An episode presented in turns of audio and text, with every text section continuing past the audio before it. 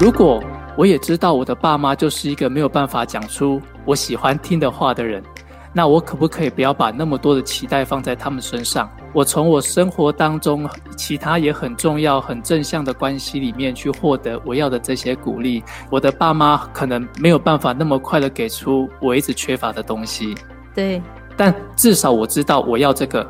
所以，我从比如说我的好朋友，从我的自己的亲密关系当中去获得这些从小我一直匮乏的元素。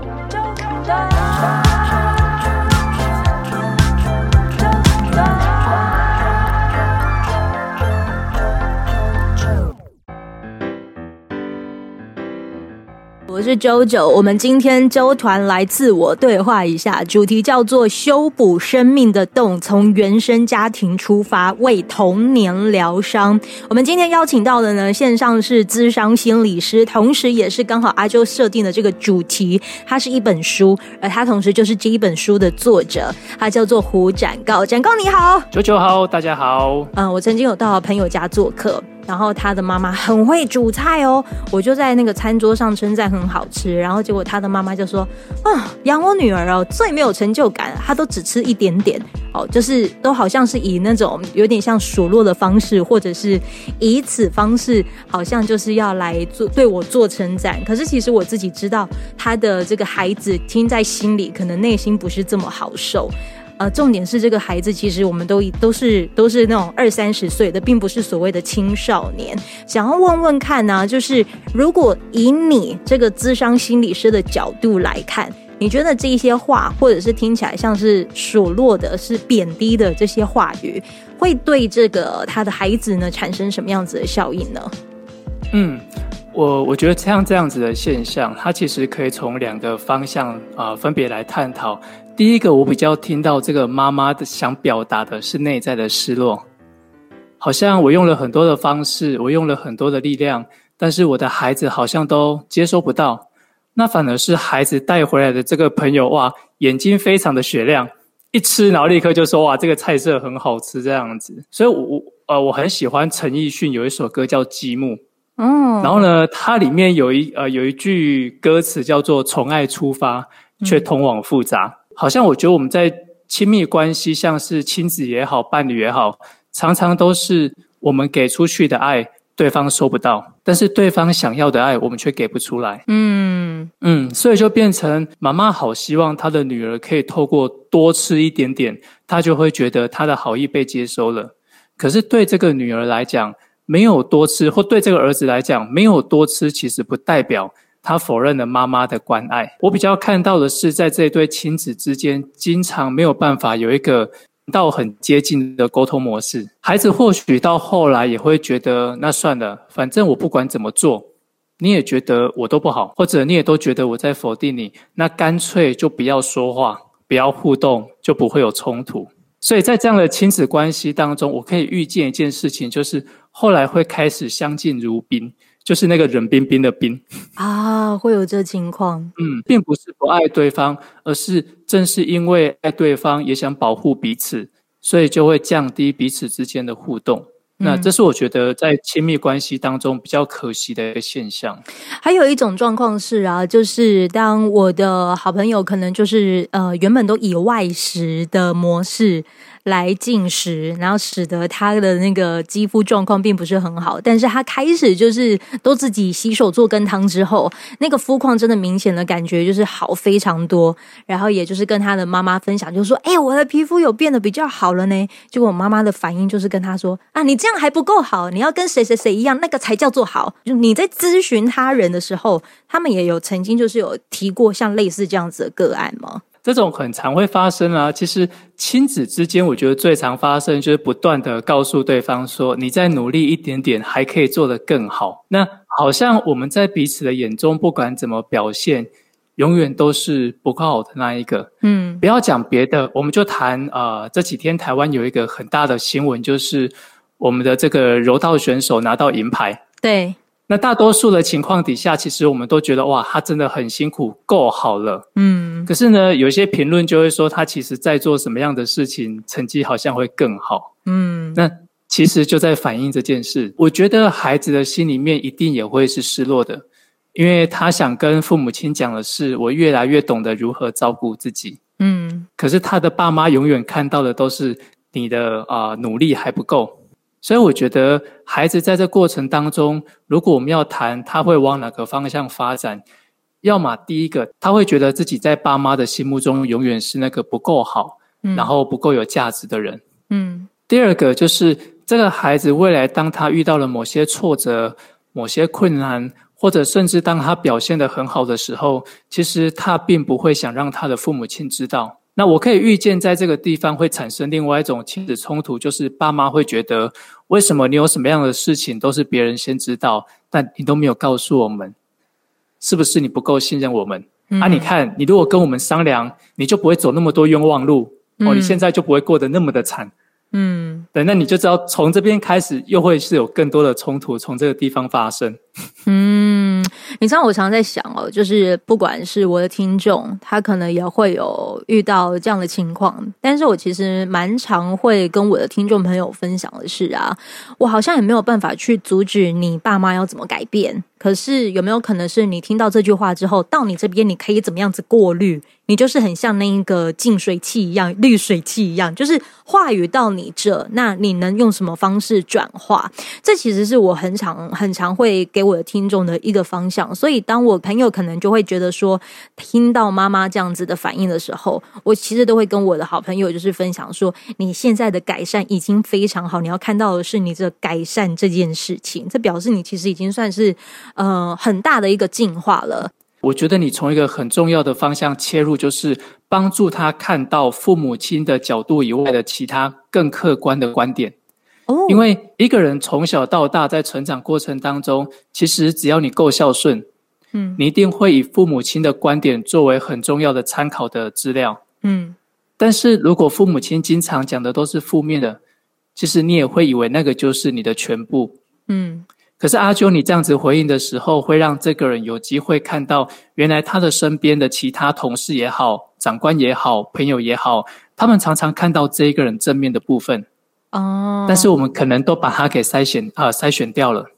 那另外一个，我觉得除了我们从别人身上看到比较客观的观点之外，或许我们还要做另外一件比较困难的事。那这件事情，呃，可能没有办法。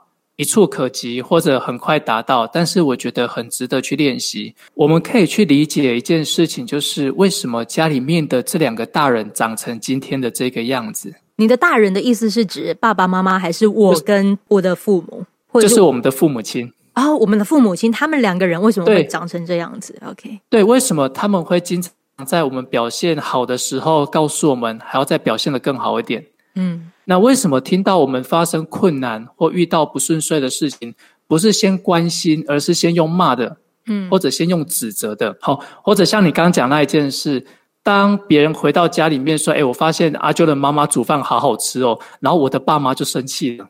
有没有可能，其实他们也很难去接受自己不够好的这个事实？所以，当他们听到孩子表现的不好，或者当他们觉得自己好像被比较的时候，他们也会很受伤。然后回应出来的话就不好听，嗯，其实某种程度并不是我们表现的不好，而是他们没有办法接受自己可能有负面或者有脆弱的那个部分，嗯，所以他们就把那个情绪往外，那往外之后，我们就是第一个承接的那一个人。啊，第一个承接的人往往后那个后坐力极大诶，可是是啊是啊，可是我一直很愿意相信的一件事情就是，普遍听众朋友都还蛮有求生意志的。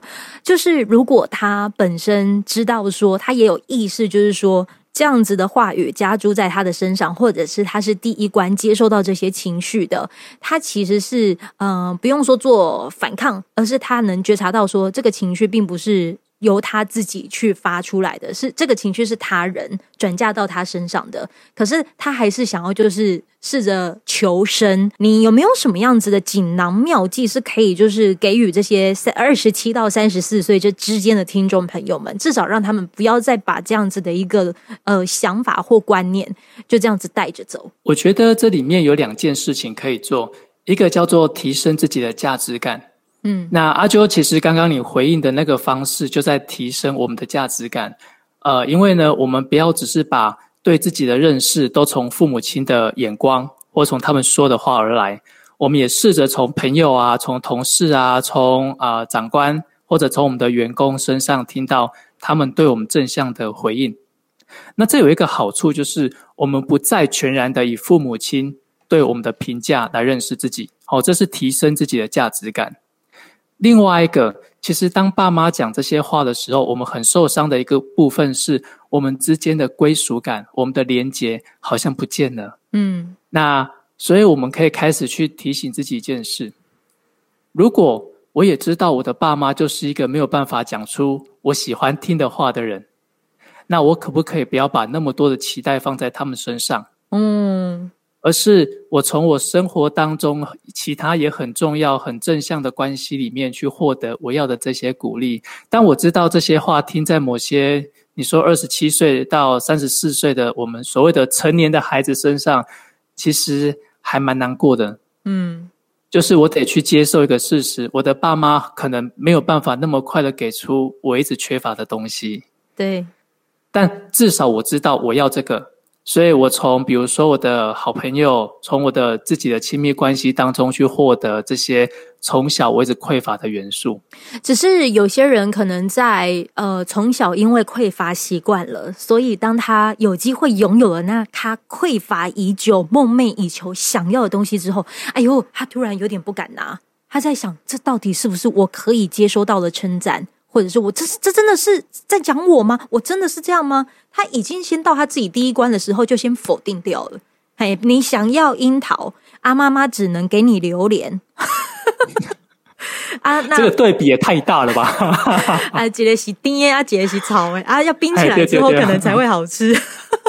啊，真的就会有这样的情况之下，或者是有人真的给予给予你梦寐以求的樱桃了啊，你不敢吃，你好像觉得榴莲的味道才是你习惯的味道。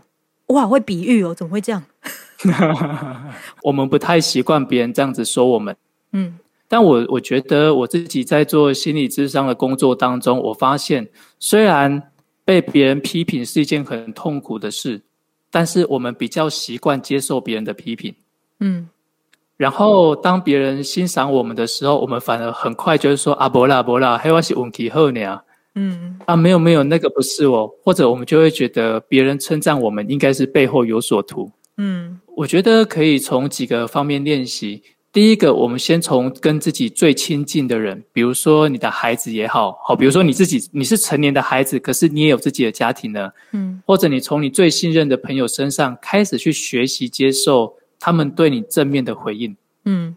第二个方式是，我们可以从自己身边比较信任的朋友，或者觉得比较亲近的家人，当他们在给予你一些比较正面的回馈的时候，那他们是你最亲近跟最信任的人嘛？所以基本上，我猜他们的话跟其他的人相较起来，也比较值得你信任。嗯，那如果这些人经常都说你有某些正向的特质，可是你却不这么觉得，那或许你需要停下来思考看看。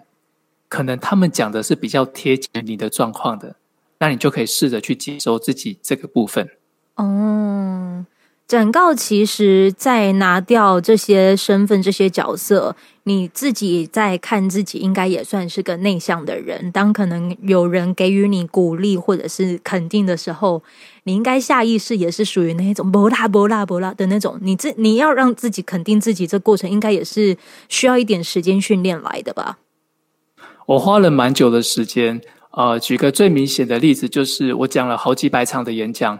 那整个演讲的过程当中，其实一开始我最不自在的，就是有人来跟我说：“呃，老师，我觉得你的演讲讲得很好，嗯，啊、呃，心理师，你刚刚讲的某一件事情，我觉得很被感动。”我那时候就会觉得，怎么可能？那我可怜啊呢？嗯，但是后来想想，其实很多都是所谓免费的讲座。那他们其实没有必要刻意到我面前来啊，说好听的话啊，或者说一些不切实际的语言。嗯。那更何况这些内容是在每一场演讲结束之后都有人重复会提到的。那有一次我在搭车回家的路上就在想，为什么我没有办法很真诚的去接受别人对我的欣赏或感谢？嗯，那为什么这些一开始我觉得不切实际的鼓励，他们却是重复的不断的在出现？嗯。有没有可能，其实别人已经帮助我看到我好的那个部分？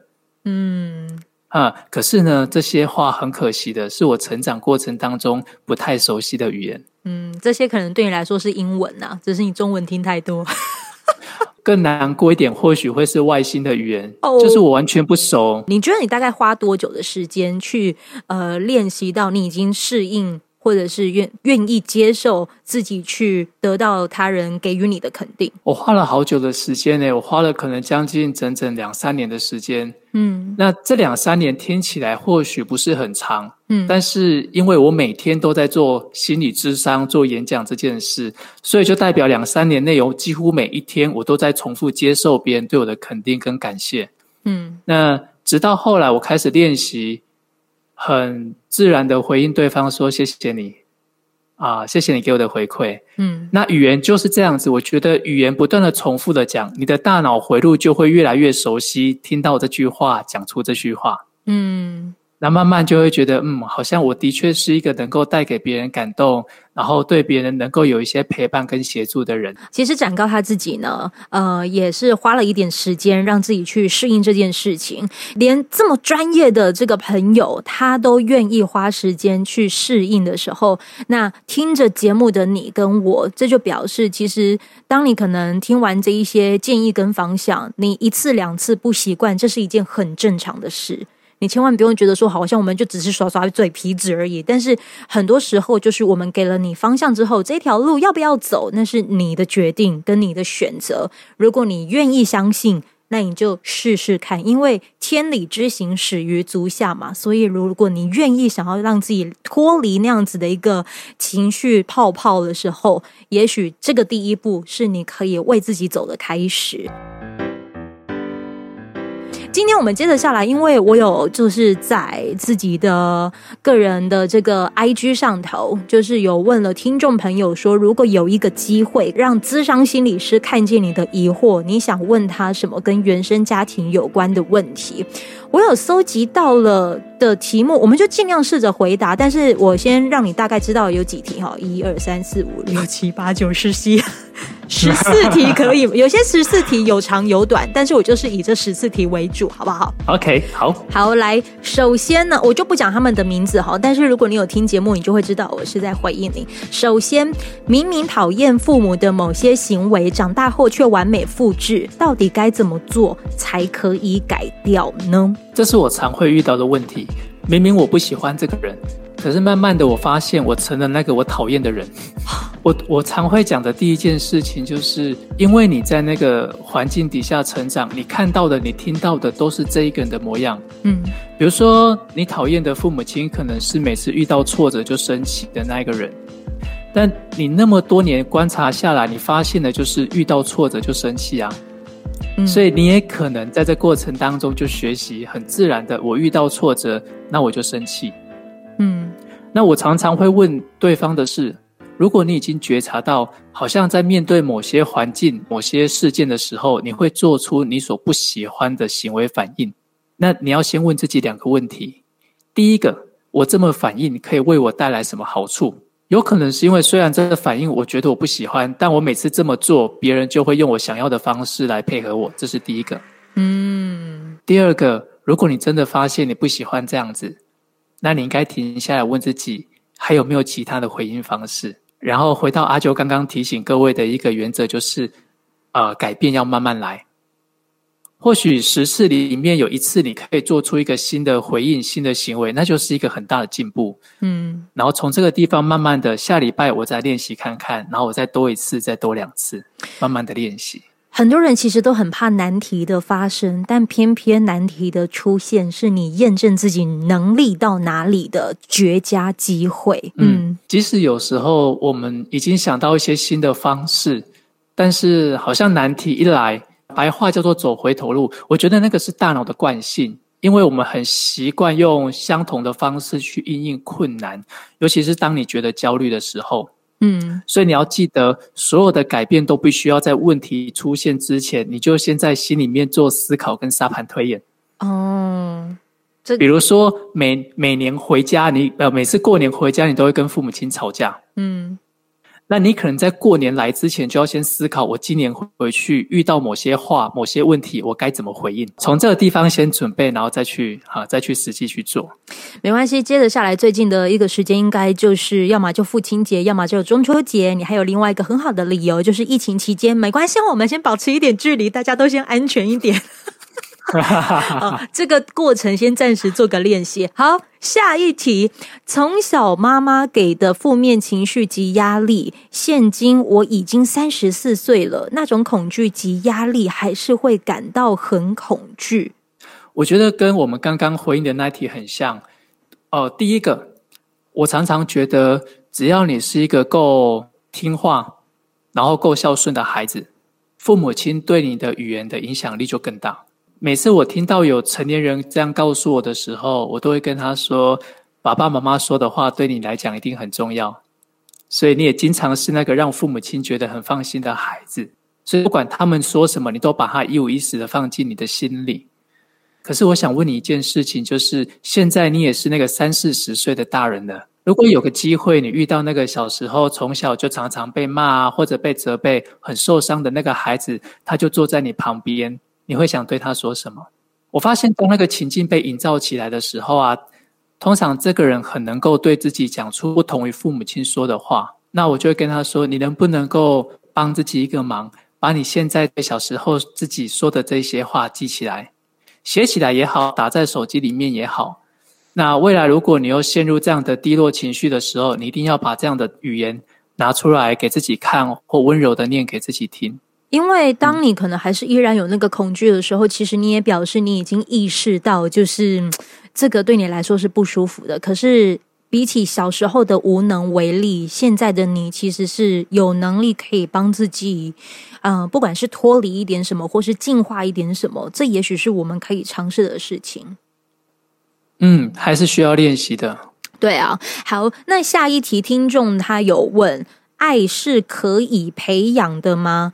我看到这一题的时候啊，我我自己其实好像也可以回答这个听众哎，就是爱可不可以培养？我觉得是要看缘分。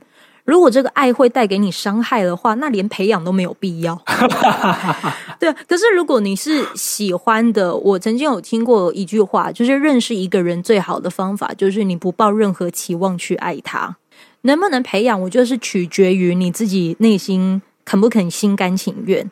然后是愿意让自己去，嗯、呃，不用说是磨练，我们就可以说是经历。而那些的经历，是不是你自己心甘情愿的，嗯、同时自己知道那个能耐跟限度在哪里的？我觉得这应该是一个培养的起步吧。那我觉得爱除了 JoJo 刚刚讲的之外啊，我另外想到的就是爱通常是一个双向的互动。嗯，但一个人在还没有被爱之前，其实他真的很难有能量或方式去爱别人。因为他没有得到那么正向、那么温柔的对待啊！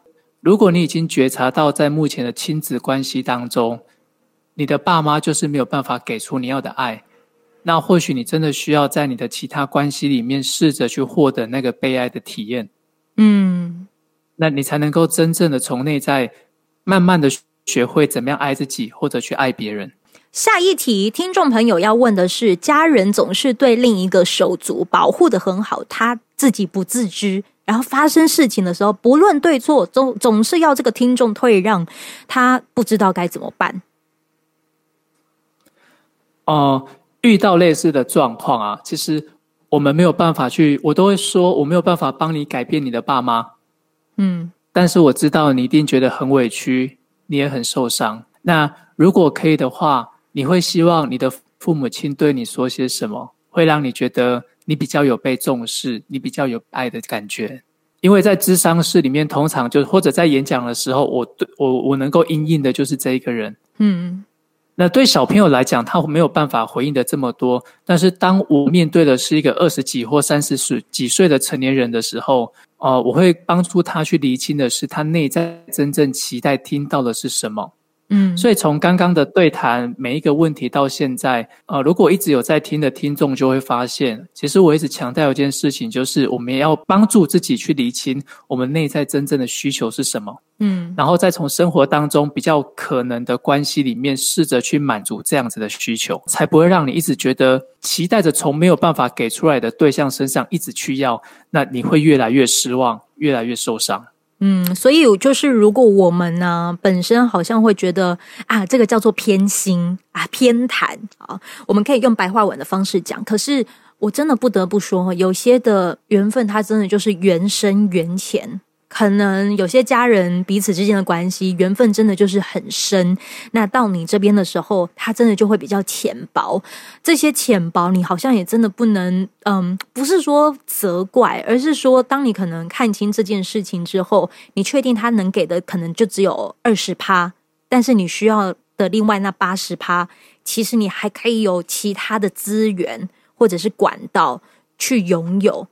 我觉得是啊，其实阿啾刚刚在分享的那个概念就叫理解啊。Oh. 我理解了这个大人，他就只能这样子做了，那个就是他的限制，或许也跟他的成长环境有关。嗯，所以我们很难改变这个人，但是我们还有机会在意识到这件事情之后啊，呃，试着帮助自己，看看可以从哪些方面去获得我们想要的满足。嗯，好，下一题的听众朋友啊，他提到说，父母离异，被夹在中间的小孩不知道要怎么办。以我自己的生命经验告诉我啊，就是大人的世界要怎么吵闹，说真的，那不是我们能够去主宰的世界。我就只能说，我要试着把他们对，就是他们的婚姻状况对我的影响尽量降到最低，因为我的人生还是我自己的。但是可能那个时候我会觉得有点力不从心，因为我可能才只有国中。所以我可能也逃不了这样子的回圈，我到最后跟谁，有时候也不见得是我能决定的。可是我都会一直告诉我自己，我不管跟谁，我都要把自己活好。这好像是我那个时期能为我做的事。直到我现在长大之后，有你知道，我有听众朋友，他长大之后，他突然也要开始面临到自己竟然要跟自己的小孩讲出你是要跟谁这句话，那一瞬间，他突然觉得好像有种 déjà vu 的状态耶。我比较好奇的是，JoJo 那个时候的你，怎么有办法有那么大的能量，告诉自己说，我就把自己给活好？那个力量是从哪里来的呢？啊，其实我依然还是会对我的家人，尤其是我的就是弟妹，还是会感觉到愧疚。因为我们小时候，我们最常讲的一句话就是，我们家是联合国、共和国，嗯，五个人啊，但是都住在五个不同的地方。有人是寄住的，有些人反正就是各个不同的地方。可是那个时候，我觉得能够让我支撑到现在，是因为我一直相信我自己，我会长大。未来有机会还是会相遇，纵使我现在可能必须要离开。嗯、那个时候我还记得，我才高一、高二，我弟才国国小吧，就这么小的状况之下，然后我必须要离开他，我内心其实是很难过的。可是我那个时候告诉我自己说，我如果现在被拖下去，可能我连未来养活现在的能力都没有。所以。或许从九九刚刚的分享里面啊，我很想分享的是，如果你现在是父母亲的角色，你正在啊、准备跟孩子谈离婚，那或许可以让孩子知道一件事情是，孩子什么错都没有，只是爸爸妈妈真的还有一些地方需要学习，所以我们没有办法用这样的形式继续生活，但是也必须让孩子知道说，爸爸妈妈如果没有住在一起之后。你可以在什么时候用什么样的方式看到我，或者看到另外一半？嗯，那至少让孩子知道，孩子其实一点都没有错。对，对啊。那如果今天我们是成年孩子的身份，我们面对的是爸妈的呃离异或者关系的结束，那或许我们可以告诉自己的一件事情是，就祝福这两个也成熟的大人，他们有自己更好的生活要过。但是，那不代表我在他们的生命当中是不重要的，或者不需要的，不被祝福的那一个人。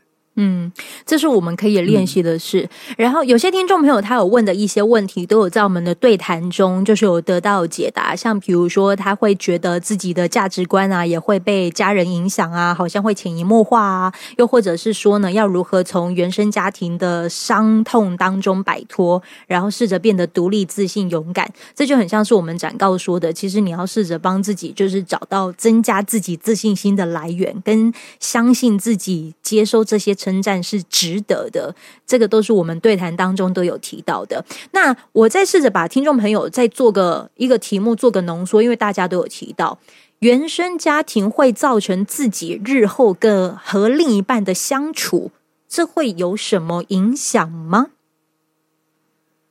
呃，应该说这个问题比较像是在问的是，我们的成长历程会对于我们未来的生活以及亲密关系会有什么样子的影响？那我在《修补生命的洞》这本书里面就提到一件事情，其实像我们刚刚会回应的那些问题，听众提出来的问题，都代表他们对自己有某种程度的自我觉察，嗯，才能够提出这样的问题。这其实是很好的事情了啊。是。但原生家庭对我们造成的伤害，很多时候是我们没有觉察到，那我们就会把它带到往后的亲密关系里面。我举个例子，比如说我们听到原生家庭带来的伤害，第一个会想到的就是身体上的殴打。可是很多人都会说，没有啊，我从小到大没有被揍过啊。然后我们家甚至是模范家庭，然后我是模范生。但是那个伤很有可能是来自于你啊、比如说你每次考某一次考试没有考好。你的爸妈可能考卷看都不看一眼，他就走了，或者呃，比如说，当你告诉他说，我用一个方式把自己照顾很好，他就跟你说你做的还不够，或者他就跟你说，如果你听我的话，你可以生活的更好。其实那个都会是隐性的伤害放在心里，嗯，可是你不知道。但是当你进入到你自己的建立起你的家庭，或者进入你的亲密关系，当你的另外一半在某种时刻跟你说，哎。你怎么都不听我的话？如果你听我的，你现在就会过得更好，你的皮肤状况会更 OK。这时候你的情绪会上来哦，嗯，因为你会觉得这句话你已经听腻了。可是你的另外一半会觉得莫名其妙，我才第一次讲而已，你怎么会有那么大的情绪？嗯，但那个就是因为在原生家庭过程当中，我们不断的听，虽然觉得不舒服，可是因为是爸妈讲的。所以我们就会觉得那个好像是对的，嗯，没有，其实那个在你的心里面产生了蛮大的伤害，嗯，你必须要承认一件事情，就是。这句话因为已经根深蒂固的在你心里面，所以当你的另一半讲出了这句话，你必须要觉察的一件事情是，原来这件事情已经根深蒂固在自己的心里好久好久。你觉察到之后，你可以做什么样子的改变？这是你听到这一集之后，你可以为你自己努力的事情。最后，展告，你还有什么要补充的吗？呃，最后我想跟各位分享的另外一个概念，其实我们刚刚谈的。很多事情，只要觉察到之后，你想练习，都有很多的书、很多的策略去帮助自己。但是，我很想跟各位也跟九九分享的，在做改变的过程当中，最困难的一件事情就是对自己诚实。嗯，什么意思呢？如果我真的啊、呃，去承认我的爸妈真的对我造成了一些伤害。好像在某种层面的意义上，我开始变成是一个叛逆的孩子了。我不再是以前那个照单全收的孩子，所以我开始觉得我的爸妈对我有一些呃不好的对待、不好的语言。那当一个人第一次觉察到这件事情的时候，其实内在很受伤，也会觉得很矛盾。嗯，因为我终于发现那个最爱的人，经年累月对我讲出非常多不好的话。嗯。这个时候，我觉得一定会很难受，所以不要急着做改变。你只要提醒自己一件事情是：人本来就会受伤，而父母亲也在学习怎么当父母。嗯，那慢慢的，我们再找到一些方式是，是不是去改变爸妈？